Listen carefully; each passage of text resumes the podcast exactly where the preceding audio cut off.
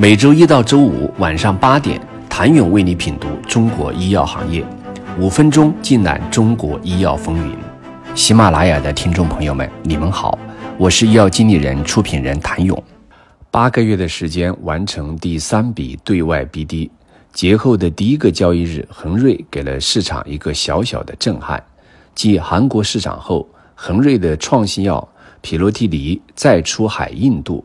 以首付款三百万美元，最多一点五二五亿美元销售里程碑付款，与销售提成授权印度药企瑞迪博士在印度范围内开发及商业化匹洛替里。二级市场有投资者戏称这是蚊子腿也是肉。从年初军时康方布局东南亚、拉美与澳洲市场。到百济 PD-1 出海欧盟，再到恒瑞闯关印度，曾经一股脑冲刺 FDA 的中国医药创新的先行者们，开始转变出海的思路，将目光放得更远。另一个层面，战略的变化也是不得已而为之。国际环境风高浪急，几年前被视为 BD 交易首选买方的跨国药企，也开始在调整战略。精简管线中自顾不暇，曾经高光的 BD 项目被降低研发优先级，雪藏乃至退货。抱着驾旅心态的国内创新药企也开始重新挑选合作对象。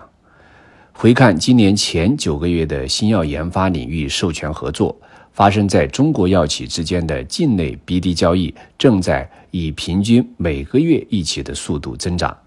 对本土创新土壤、人才、政策、医疗资源、市场开发拥有绝对的优势的传统药企，正在成为 Biotech 眼中的意中人。在熟悉恒瑞的人看来，江宁军的到来对恒瑞的 BD 有一种加持。今年一月，恒瑞对外表示，江宁军已获任公司首席战略官，全面负责创新药国际化。临床研究和商务拓展工作，二月便拉开了 BD 的序幕。恒瑞创新药 EZH 二抑制剂 SHR 二五五四在今年二月实现海外独家授权，将在大中华区以外的全球范围开发、生产及商业化的独家权利许可给一家美国公司。除了一千一百万美元的首付款，未来还有权收取最多。六点九五亿美元的里程碑款。第二次对外 BD 发生于八月，恒瑞与另一家美国公司签署一类新药 SHR 幺九零五注射液授权许可协议。